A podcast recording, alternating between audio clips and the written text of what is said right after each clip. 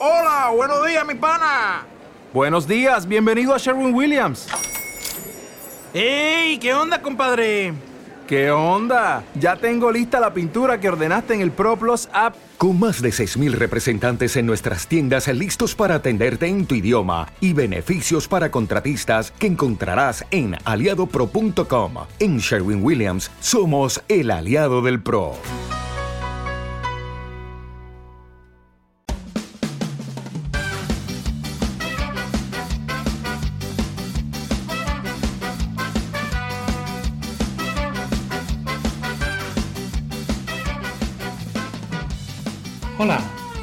Es la ciencia de jaun.com. Yo soy Eneco Huarte Mendicoa y empezamos.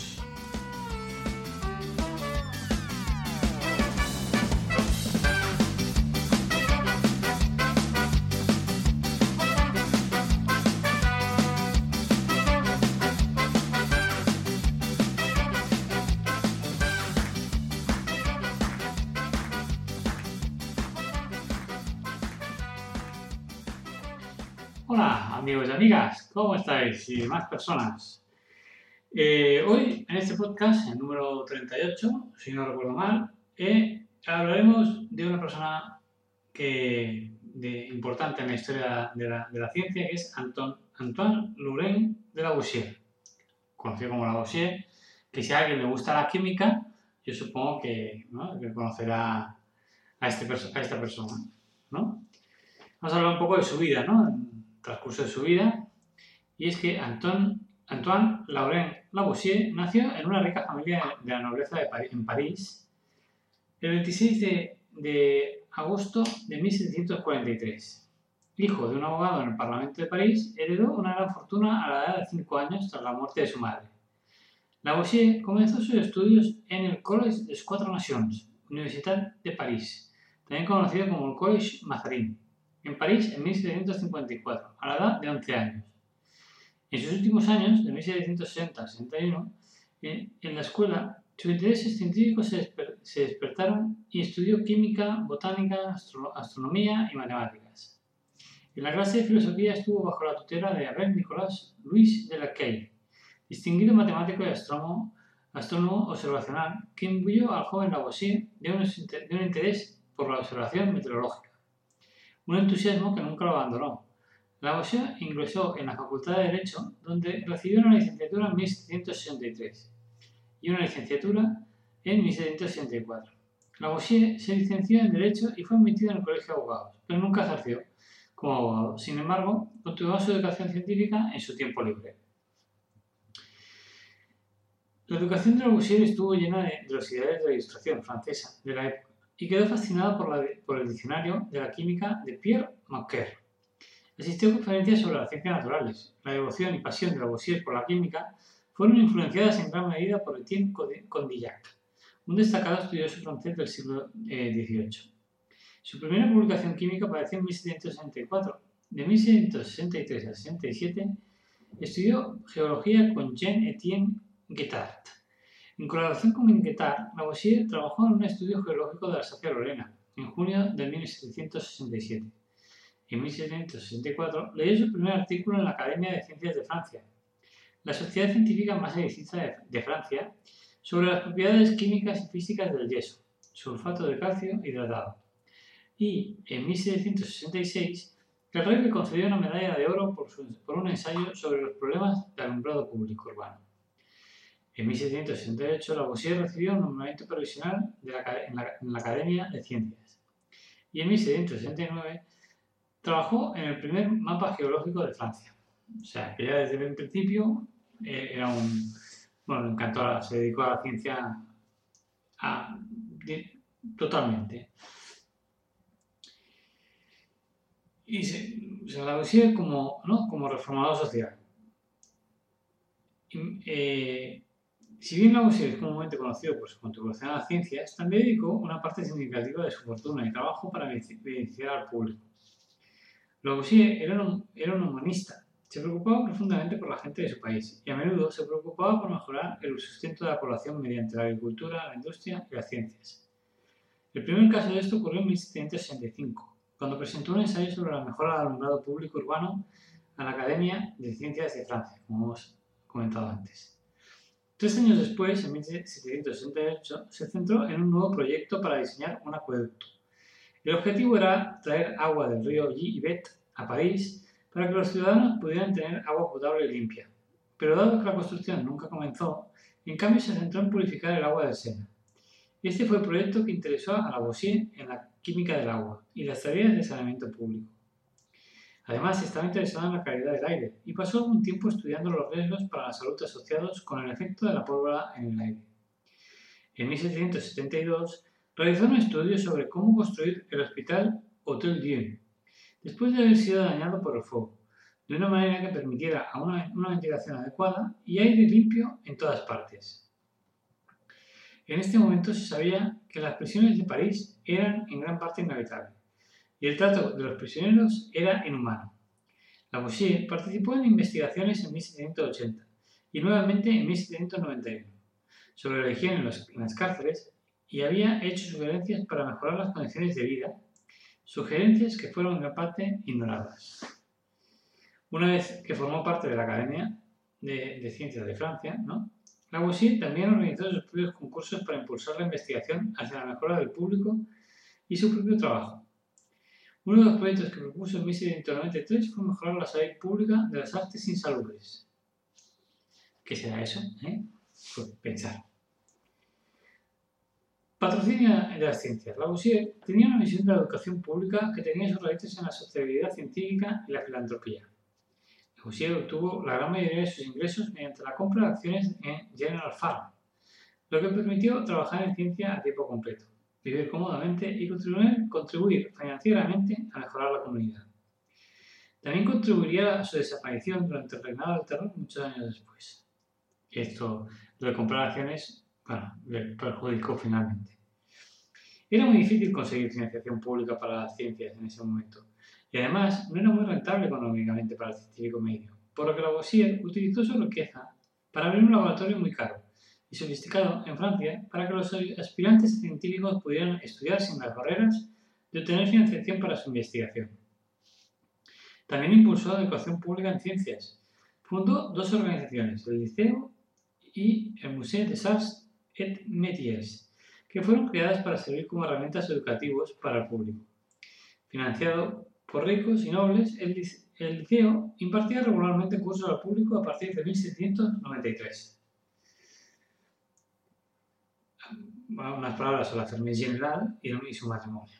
A la edad de 26 años, cuando fue elegido miembro de la Academia de Ciencias, Lavoisier compró una participación en la Fermi General, que era una empresa financiera de agricultura fiscal que, adelantó los ingresos, que adelantaba los ingresos fiscales estimados al gobierno real a cambio del derecho a comprar los impuestos. Impuestos que se, después se cobraban en nombre de la Fermi General. Entonces, en nombre de esta empresa, Lavoisier encargó la construcción de un muro alrededor de París para que se pudiesen comprar los derechos de aduana de quienes transportaban mercancías dentro y fuera de la ciudad. Su participación en la recaudación de sus impuestos no ayudó a su reputación cuando eh, comenzó el reinado de terror en Francia, la Revolución Francesa, ya que los impuestos y la pobre reforma del gobierno fueron los principales motivadores de, esta revolución. Lavoisier consolidó su posición social y económica cuando en 1761 a los 28 años, se casó con Marie-Anne Pierre Poulisy, la hija de 13 años de un miembro de alto rango de la Fermi General. Iba a desempeñar un papel importante en la carrera científica de Lavoisier. En particular, le tradujo documentos en inglés, incluido el ensayo de Phlogiston, de Richard Kidman y Joseph Priestley. Además, lo ayudó en el laboratorio y creó muchos bocetos y grabados tallados de los instrumentos de laboratorio utilizados por Lavoisier y sus colegas para sus trabajos científicos. Madame Lavoisier editó y publicó las memorias de Antoine. Hasta el día de hoy se desconoce si alguna traducción al inglés de esas memorias ha sobrevivido. Y organizó fiestas en, las que los científicos eminentes discutieron ideas y problemas relacionados con la química. El famoso artista James J. Jacques Louis David pintó un retrato de Antoine y Marianne Lavoisier completado en 1788 en vísperas de la Revolución, a la pintura se le negó una exhibición pública habitual en el Salón de París, por temor a que pudieran inflamar las, pasiones antiaristocráticas. Durante, los tres años siguientes, a su entrada en la Fermés General, la actividad científica de Lavoisier disminuyó un poco, ya que gran parte de su tiempo se dedicó a asuntos oficiales de la Fermés General. Sin embargo, presentó una memoria importante a la Academia de Ciencias durante ese periodo, sobre la supuesta conversión del agua en tierra por evaporación. Mediante un experimento cualitativo muy preciso, Lavoisier demostró que el sedimento terroso producido después del calentamiento prolongado a reflujo del agua en un recipiente de vidrio no se debía a una conversión del agua en tierra, sino a la desintegración global del interior del recipiente, el recipiente de vidrio producido por el agua hirviendo. También intentó introducir reformas en el sistema monetario y fiscal francés para ayudar a los campesinos. También pasó lo, que llamaron la, la del tabaco, que es, en el Fermés General tenían un monopolio de producción, importación y venta de tabaco en Francia, y los impuestos que aplicaban al tabaco generaban ingresos de 30 millones de libras al año. Estos ingresos comenzaron a caer debido a un creciente mercado negro del tabaco de contrabando y adulterado, más comúnmente con cenizas y agua. Lavoisier ideó un método para comprobar si la ceniza se había mezclado con el tabaco. Cuando de un espíritu de vitrolo, agua forfiso, se vierte alguna otra solución ácida sobre la ceniza, se produce una reacción efervescente inmediata muy intensa, acompañada de un ruido fácilmente detectable. Lavoisier también notó que la adición de una pequeña cantidad de, ceniza mejoraba el sabor del tabaco. De un vendedor que vendía productos adulterados, escribió, su trabajo goza de muy buena reputación en la provincia. La muy pequeña proporción de ceniza que se agrega le da un saber particularmente picante que a los consumidores buscan. Quizá la, finca podría obtener alguna ventaja agregando un poco de esta mezcla líquida, cuando se fabrica el tabaco. Lavoisier también descubrió que si bien agregar mucha agua para aumentar el volumen del tabaco hacía que fermente y huela mal, la adición de una cantidad muy pequeña mejora el producto. Posteriormente, las fábricas de Fermés General agregaron, como recomendó, para permitir esta adición, Fermés General entregó a los minoristas 17 onzas de tabaco mientras solo cobraba 16. Para asegurarse de que solo se agregaran esas cantidades autorizadas y para excluir el mercado negro, la UCI se aseguró de que un sistema hermético de controles, cuentas, supervisión y pruebas hiciera muy difícil para los minoristas obtener tabaco de contrabando o mejorar sus beneficios aumentando el volumen con agua. Fue enérgico y riguroso al implementar esto, y los sistemas que introdujo fueron profundamente impopulares entre las minoristas de, tabaco de todo el país. Esta impopularidad iba otra vez más, una cosa más, a tener consecuencias en la Revolución Francesa, cuando llegase.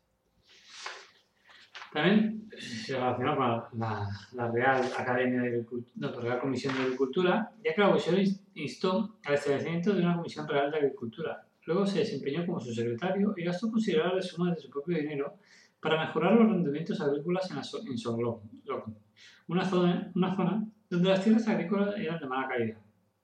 La humedad de la región a menudo conducía a una plaga de la cosecha del centeno, provocando brotes de ergotismo entre la población. En 1788, Lavoisier presentó un informe a la comisión detallando 10 años de esfuerzos en su granja experimental para introducir nuevos cultivos y tipos de ganado. Su, su, conclusión fue que a pesar de las posibilidades de reformas agrícolas, el sistema tributario dejaba a los arrendatarios con tan poco que era poco realista esperar que cambiaran sus prácticas tradicionales. Las investigaciones, por otra parte, las investigaciones de Lavoisier sobre la combustión se llevaron a cabo en medio de una agenda muy ocupada de tareas públicas y privadas, especialmente en relación con la Fermi General. También hubo innumerables informes y comités de la Academia de Ciencias para investigar problemas específicos por orden del gobierno real. Lavoisier, cuyas habilidades organizativas eran sobresalientes, con frecuencia se encargaba de, respetar, de redactar esos informes oficiales. En 1775 fue nombrado uno de los cuatro comisionados de pólvora designados para reemplazar a una empresa privada, similar a la Fermé General, que había demostrado ser insatisfactoria para suministrar a Francia sus necesidades de municiones. Como resultado de sus esfuerzos, tanto la cantidad como la calidad de la pólvora francesa mejoró mucho y se convirtió en una fuente de ingresos para el gobierno. Su nombramiento en la Comisión de la Pólvora también aportó gran, un gran beneficio a la carrera científica de Lavoisier. Como comisario, disfrutó tanto de una casa como de un laboratorio en la Real, en la Real Arsenal. Aquí vivió y trabajó entre 1775 y 1792. Lavoisier fue una influencia formativa en la formación del negocio de la pólvora de Dupont, porque entrenó a Eugène Irene Dupont, su fundador en la fabricación de pólvora en Francia. Este último dijo que las fábricas de pólvora de Dupont nunca se hubieran puesto en marcha si no hubiera sido por, la amabilidad de Lavoisier. Y ahora llegamos a la revolución, ¿no? En junio de la Revolución Francesa. En junio de 1791, Lavoisier hizo un préstamo de 71 libras a Pierre Samuel Dupont de Nemours para comprar una imprenta para que Dupont pudiera publicar un periódico, la Correspondance Patriotique. El plan era que esto incluyera tanto informes de debates en la Asamblea Nacional Constituyente como trabajos de la Academia de Ciencias. La revolución interrumpió rápidamente el primer periódico de la anciana Dupont, pero su hijo, el Dupont, pronto lanzó la Républicaine y publicó los últimos textos de química de Lavoisier. Lavoisier también presidió la comisión creada para establecer un sistema uniforme de pesos y medidas, que en marzo de 1791 recomendó la adopción del sistema métrico. El nuevo sistema de pesos y medidas fue adoptado por la Convención el 1 de agosto de 1793. Pero esta comisión, ¿no? el propio Lavoisier fue destituido de la Comisión de Pesos y Medidas el 23 de diciembre de 1793, junto al matemático Pierre-Simon Laplace y varios otros miembros por razones políticas. Una de sus últimas obras importantes fue la propuesta a la Convención Nacional para la Reforma de la Educación Francesa, también intervino en nombre de, varios científicos nacidos en el extranjero, incluido el matemático eh, Joseph Louis Lagrange, ayudando a eximirlos de un mandato que despoja a todos los extranjeros de posiciones y libertad. Y sus días finales, ¿no? Lo que pasó al final, ¿no? fue que a medida que la Revolución Francesa cobraba impulso, aumentaron los ataques contra la profundamente impopular Fermé General, que era donde había trabajado de inversiones ¿no? Eh, Lavoisier que finalmente esta empresa fue abolida en marzo de 1791. Y en 1792 Lavoisier se vio obligado a renunciar a su puesto en la Comisión de la Pólvora y mudarse de su casa y laboratorio a la Royal Arsenal. El 9 de agosto de 1793, todas las sociedades científicas, incluida la Academia de Ciencias, fueron suprimidas a petición de Abbé Gregor. El 24 de noviembre de 1793 se ordenó la detención de todos los granjeros fiscales entonces, Lavoisier y, más, más gente de Fermi General enfrentaron nueve acusaciones de defraudar al Estado del dinero que se debía y de agregar agua al tabaco antes de venderlo. Lavoisier redactó su defensa, resultando las acusaciones financieras, o sea, refutando las acusaciones financieras, recordando al tribunal cómo había mantenido una alta calidad constante en el tabaco sin embargo, el tribunal se inclinó a creer que, al condenarlos y confiscar sus bienes, recuperaría enormes sumas para el Estado. Lavoisier fue condenado y detenado el 8 de mayo de 1794 en París, a la edad de 50 años, junto con otros 27 acusados. Según una historia, que posiblemente no sea del todo cierta, el llamamiento a perdonarle la vida para que pudiera continuar con sus experimentos fue interrumpido por el juez, juez La República la República no necesita ni eruditos ni químicos. El curso de la justicia no se puede retrasar. Este juez, propio juez, sería ejecutado menos de tres meses después a raíz de una reacción revolucionaria. Lavoisier fue condenado por la justicia sumaria por haber saqueado el pueblo, según ellos, y el tesoro de Francia. Haber adulterado el tabaco de la nación con agua y haber proporcionado a los enemigos de Francia enormes sumas de dinero del tesoro nacional. Eso era lo que decían los revolucionarios, como mínimo los más radicales. ¿no? La importancia de la poesía para la ciencia fue expresada por Lagrange, ese matemático que nació extranjero, quien lamentó la decapitación diciendo, les tomó a, los, revolucionarios solo un instante para cortar esta cabeza. Y 100 años podrían no ser suficientes para reproducir su, parecido en 100 años o más no, no, no podría salir una cabeza como la de Lavoisier eh, tan inteligente. ¿no? Curiosamente, bueno, después ya, una vez ¿no? Un año y medio después de su ejecución, Lavoisier fue completamente exonerado por el gobierno francés. Y dices, bueno, ¿ya qué le sirve, no? Por el tipo. Pero eh, durante el terror blanco, ¿no? que fue contrarrevolucionario, por así decirlo, ¿no? sus pertenencias fueron entregadas a su viuda. Y se incluyó una breve nota en la que se leía a la viuda de Lavoisier, que fue falsamente condenada. Y aproximadamente un siglo después de su muerte, porque tampoco a Lavoisier le importaba mucho, pero bueno, se erigió una estatua de Lavoisier en París. Más tarde se descubrió que el escultor en realidad no había copiado la cabeza de Lavoisier para la estatua, sino que usó una cabeza de repuesto del, marqués de Condorcet, que era el secretario de la Academia de Ciencias durante los últimos años de Lavoisier. La falta de dinero impidió que se hicieran modificaciones y la estatua se fundió durante la Segunda Guerra Mundial y no ha sido reemplazada. Uno de los principales liceos, ¿no? escuelas secundarias de París y una de las calles del Distrito 8 llevan el nombre de Lavoisier y sus estatuas se encuentran en el Hotel V y en la fachada del Cour Napoleón de Louvre. Su nombre es uno de los 62 nombres de eminentes científicos, ingenieros y matemáticos franceses inscritos en la Torre Eiffel, así como los edificios alrededor de Killian Court el MIT, en el MIT en Cambridge.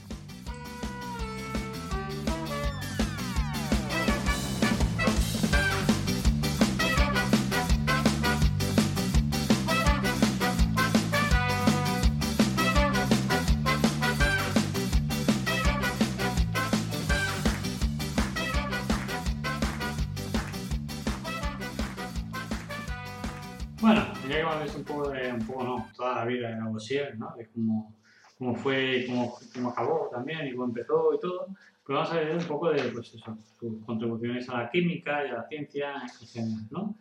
Por ejemplo, la teoría de la combustión de oxígeno. A partir de, a finales de 1772, Lavoisier centró su atención en el fenómeno de la combustión, tema sobre el que iba a realizar su contribución más significativa a la ciencia, informó los resultados de sus primeros experimentos sobre combustión en una nota de la Academia el 20, de octubre, en la que informaba que cuando el fósforo se quemaba, se combinaba con una gran cantidad de aire para producir eh, ácido de fósforo, y que el fósforo aumentaba el peso en arder. En la segunda nota sellada, depositada en la Academia una semana más tarde, el 1 de noviembre, Lavoisier extendió sus observaciones y conclusiones a la quema de azufre y añadió que lo que se observa en la combustión de azufre y fósforo puede bien puede ocurrir en el caso de todas las sustancias que aumentan de peso por combustión y calcinación y estoy persuadido de que el aumento de peso de los calices metálicos se debe a la misma causa.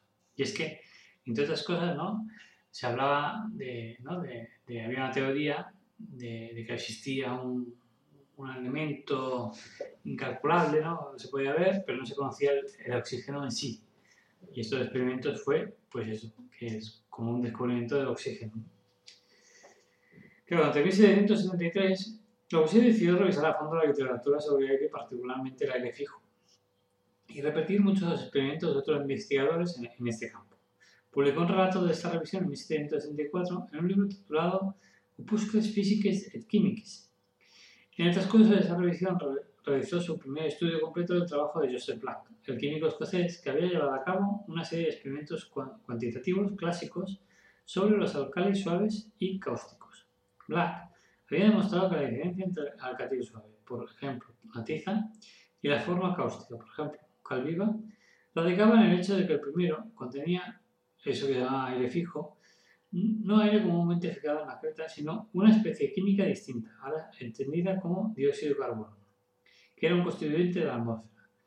Lavoisier reconoció que el aire fijo de Black era idéntico al aire que se desprendía cuando los cálices metálicos se reducían con carbón vegetal e incluso sugirió que el aire que se combinaba con los metales en la calcinación y aumentaba de peso podría ser el aire fijo de Black, es decir, CO2. En la primavera de 1774, Lavoisier llevó a cabo experimentos sobre la calcinación de estaño y plomo en los recipientes sellados, cuyos resultados confirmaron de manera concluyente que el aumento de peso de los metales en combustión se debía a la combinación con el aire. Pero quedaba la pregunta de si esta, de si, si, si esta en combinación con el aire atmosférico común o solo con una parte del aire atmosférico. En octubre, el químico inglés Joseph Priestley visitó París, donde conoció a Lavoisier y le habló del aire que había producido al calentar el cáliz rojo del mercurio con un vidrio ardiendo y que había soportado la combustión con extremo vigor. Priestley en ese momento no estaba seguro de la naturaleza de este gas, pero sentía que era una forma especialmente pura de aire común. Lavoisier realizó sus propias investigaciones sobre este particular, y el resultado fueron sus memorias sobre la naturaleza del principio que se combina con los metales durante su calcinación y aumento de peso, leídas en la Academia el 26 de abril de 1775, comúnmente conocidas como las Memorias de Pascua. En las memorias originales, Lavoisier mostró que el mercurio era un verdadero mercurio en el sentido de que podía reducirse con carbón, emitiendo al aire fijo de Black en el proceso. Cuando se redujo sin carbón, emitió un aire que favoreció la respiración y la combustión de una manera mejorada. Concluyó que se trataba simplemente de una forma pura de aire común y que era el aire mismo indiviso, sin alteraciones, sin descomposición, el que se combinaba con los metales en calcinación. Después de regresar a París, Priestley retomó su investigación sobre el aire de Mercury, Calch.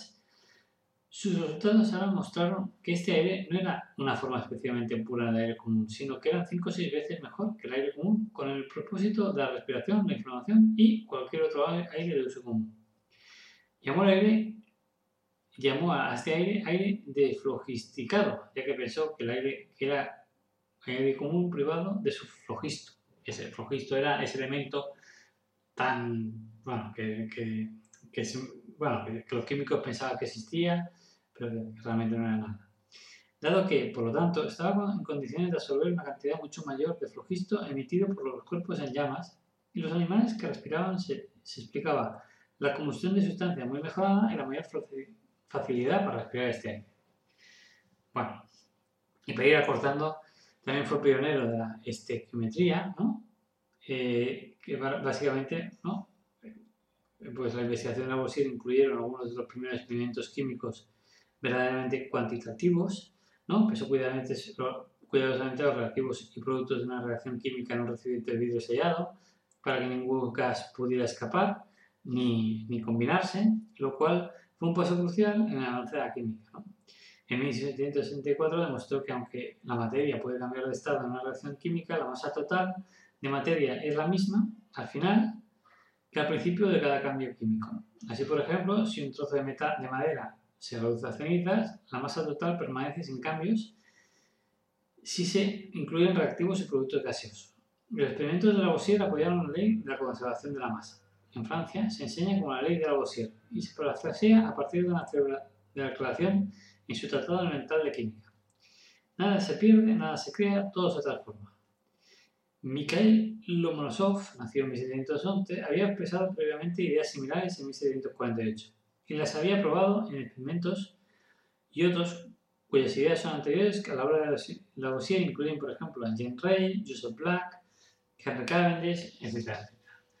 También influyó, por ejemplo, mucho en la, nomenclatura de, la química. Eh, también obras destacadas que tuvo Lavoisier, para ir concluyendo, pues las demás memorias de, Pascua, el Tratado Elemental de Química y también un tratado fisiológico sobre, eh, bueno, varias cosas relacionadas también con la química, en el fondo, ¿no? Y básicamente es lo, su, su obra, bueno, básicamente no, hay que estudiarla más, porque mola como yo.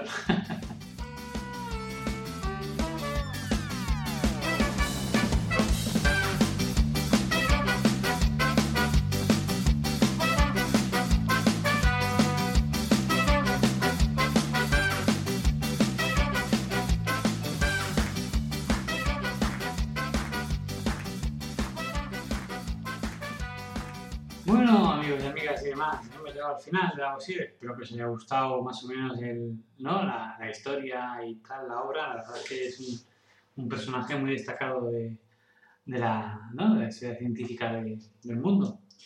Y nada más, antes de irnos, quisiera agradecer a, a dos, nuevos, dos nuevos suscriptores de, del canal, Julia G y Pedro L.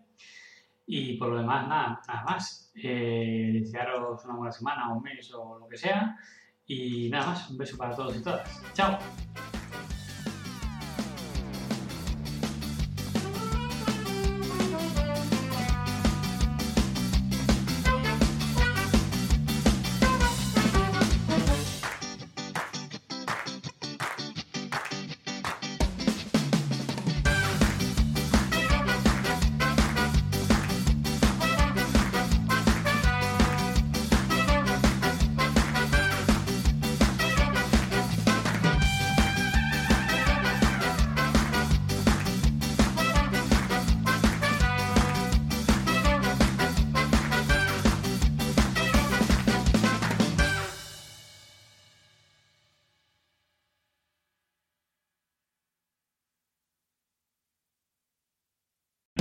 O'Reilly Auto Parts puede ayudarte a encontrar un taller mecánico cerca de ti. Para más información, llama a tu tienda O'Reilly Auto Parts o visita oreillyauto.com.